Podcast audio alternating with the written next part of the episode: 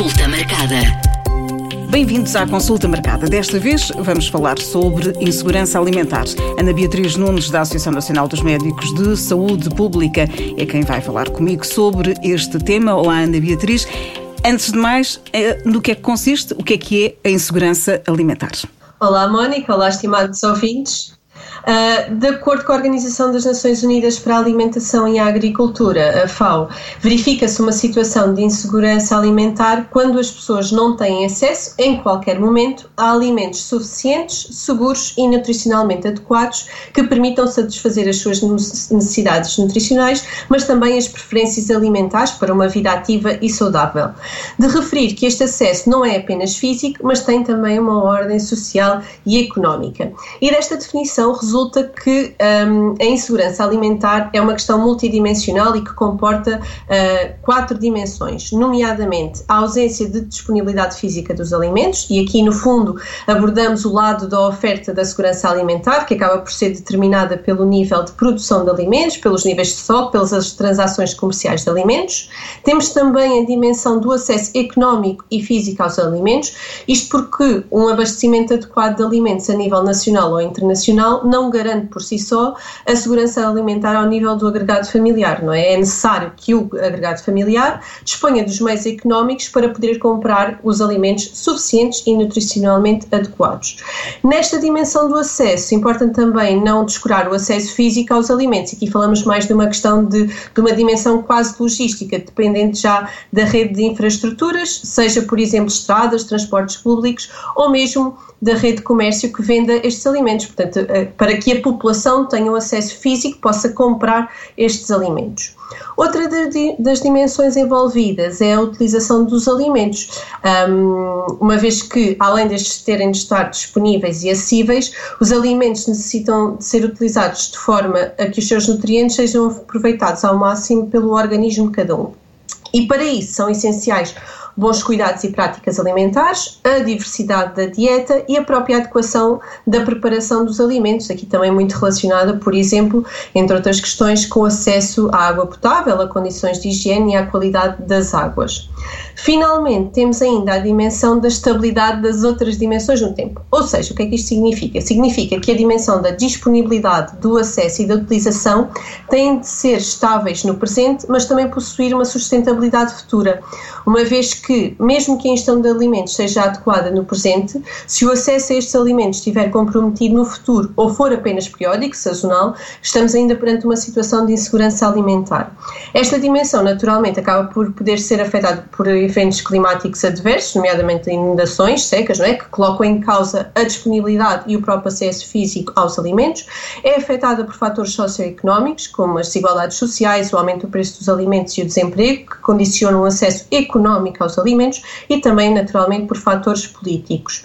Portanto, basicamente, a insegurança alimentar é um fenómeno complexo, multidimensional, que não se cinge exclusivamente, ao contrário do que poderíamos pensar, à disponibilidade dos alimentos, mas que inclui também o acesso e a utilização desses próprios alimentos em uh, quantidade suficiente, de forma segura e nutricionalmente adequados em qualquer momento e para todos os elementos do agregado familiar. Hum.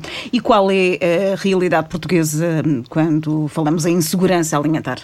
Olha, acordo, esta realidade tem evoluído naturalmente, não é? De acordo com os dados de, de, um estudo chamado Infofamília, que foi realizado entre 2011 e 2014 sob coordenação da Direção-Geral da Saúde e que de facto avaliou e monitorizou a situação da insegurança alimentar nos agregados familiares uh, portugueses, verificou-se que 48,7% dos agregados inquiridos existia, tinha presente de facto algum tipo de segurança alimentar. Em termos de gravidade desta insegurança alimentar, 28% dos agregados inquiridos apresentavam um nível de insegurança alimentar ligeira, 9,6% uma insegurança alimentar moderada e cerca de 11% uma insegurança alimentar grave. E o que é que isto significa? Significa que nestes agregados familiares inquiridos existiu durante este período, entre 2011 e 2014, pelo menos alguma preocupação ou incerteza quanto ao acesso ou à qualidade dos alimentos no futuro ou, ou mesmo a efetiva redução quantitativa dos alimentos.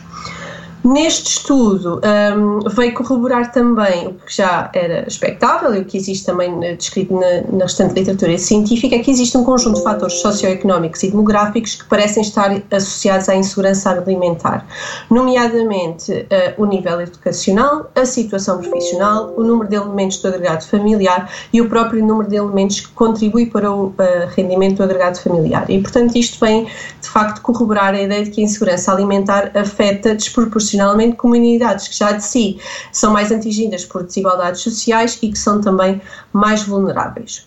Um outro estudo mais recente aponta para que a insegurança alimentar em Portugal esteja presente em 19,3% das famílias portuguesas, uh, portanto, um valor consideravelmente inferior Uh, 14% numa ordem de uma insegurança alimentar ligeira, uh, 4%, cerca de 4% uma, uh, numa situação de insegurança alimentar moderada e 2% numa situação de insegurança alimentar grave.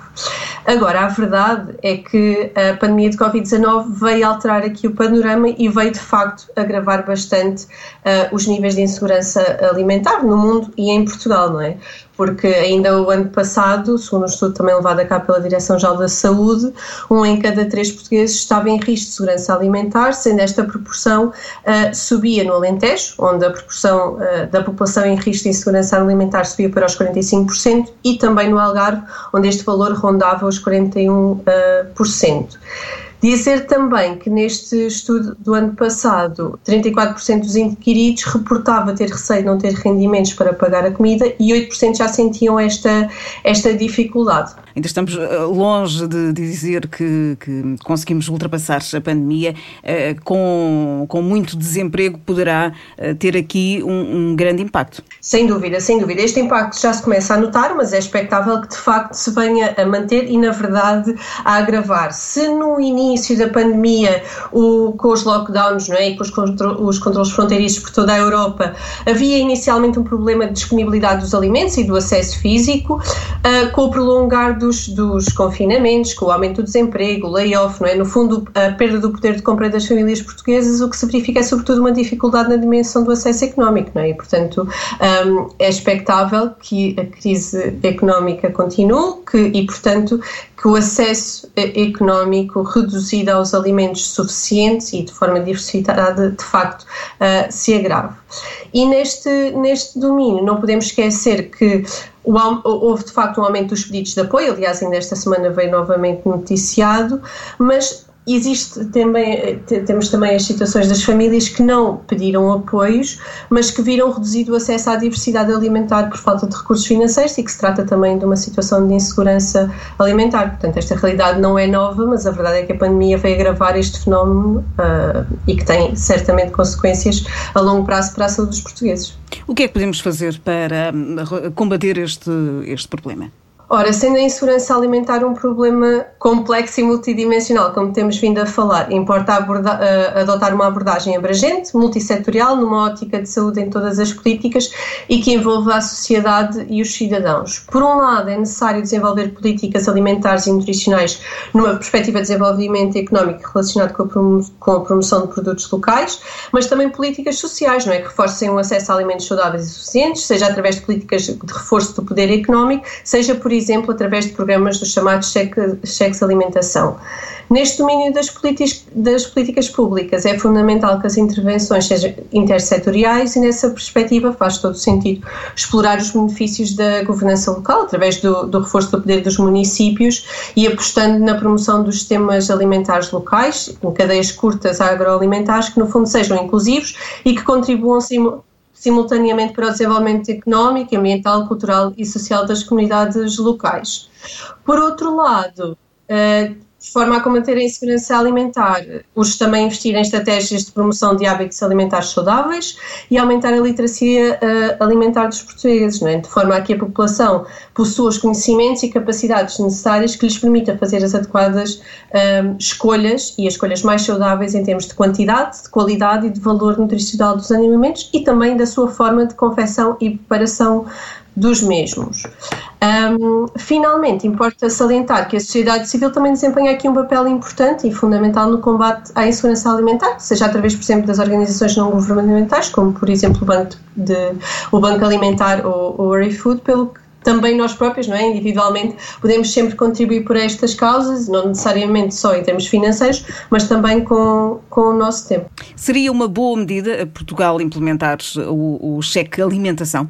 Sim, eu penso que sim, não é? No fundo, toda, nós, uh, os Estados Unidos têm mais, uh, têm mais exemplos nesta área, mas eu penso que as medidas, que, todas as medidas que contribuam de facto para a diminuição da, da insegurança alimentar um, ehm, são, são boas medidas, e sobretudo medidas que afetem também um, ehm, uma das, do, um dos grupos etários mais uh, afetados pela insegurança alimentar, mesmo em termos do impacto ao nível da saúde, que são as crianças. Não é? outras, outras medidas importantes e que aqui sim em Portugal têm sido uh, de facto implementadas é a questão das cantinas escolares uh, e, da, das refeições não é? Um, disponibilizadas nas escolas, que acabam muitas vezes por assegurar uh, as únicas refeições disponíveis para algumas crianças. Para finalizarmos, um, que impacto é que tem a insegurança alimentar na saúde? Uh, o impacto, é, a segurança alimentar está de facto associada a vários resultados negativos em saúde, tanto de ordem física como mental e, como tinha dito, uh, em vários grupos etários. Relativamente às crianças, a insegurança alimentar pode ter profundos impactos, sendo descrito na literatura científica que a insegurança alimentar está associada a um pior estado uh, geral de saúde, a pior saúde oral, a malnutrição e a obesidade e aumenta alguns problemas de saúde, nomeadamente defeitos congénitos, problemas de desenvolvimento, problemas cognitivos cognitivos, problemas de comportamento, ansiedade e até depressão. Ora, todos estes problemas acabam por condicionar o saudável e adequado desenvolvimento da criança e, portanto, também têm consequências uh, na sua vida adulta.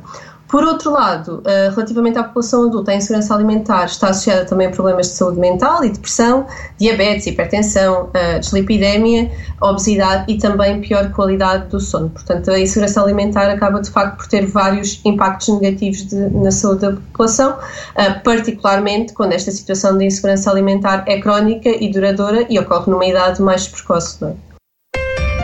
Consulta marcada. A minha avó costumava dizer que laranja de manhã era ouro, à tarde prata e à noite mata. Comer laranja à noite faz mal ou não? Verdadeiro ou falso? É uma boa questão. De facto, já todos ouvimos esse ditado uh, popular e eu também cresci com a minha avó uh, a dizer isso. Ora, do ponto de vista fisiológico, não há qualquer fundamento para que a ingestão da laranja seja benéfica durante o dia e que depois uh, tenha efeitos nocivos durante a noite. O que por vezes pode acontecer é que nas pessoas com doença do refluxo gastroesofágico, a ingestão de citrinos, como a laranja no período noturno, sobretudo ali perto da hora de deitar, agrava a sintomatologia associada ao refluxo, nomeadamente a azia uma vez que os cistinos afetam a atividade do esfíncter esofágico superior, que é o músculo que fecha a passagem do esófago para o estômago e, portanto, estando este afetado, facilita o retorno do conteúdo do estômago para o esófago e, portanto, é assim que pode aumentar os sintomas de refluxo.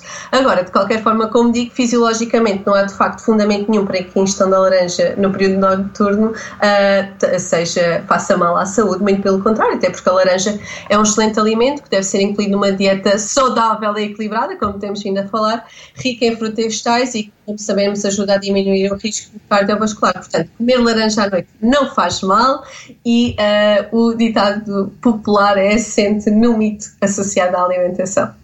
Este episódio termina por aqui, mas pode enviar as suas dúvidas sobre qualquer tema de saúde para o nosso e-mail consultamarcada.m80.ol.pt. Este episódio está disponível no site da M80, em m80.ol.pt, onde pode descarregar ou ouvir logo e nas várias plataformas de podcast. Consulta marcada.